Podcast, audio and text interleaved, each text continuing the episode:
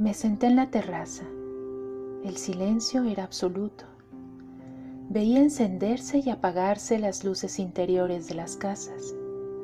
Un viento suave, húmedo, me acariciaba el rostro. Es el mundo, me dije, y es un lugar maravilloso. A veces sucede. Carmelo Iribarren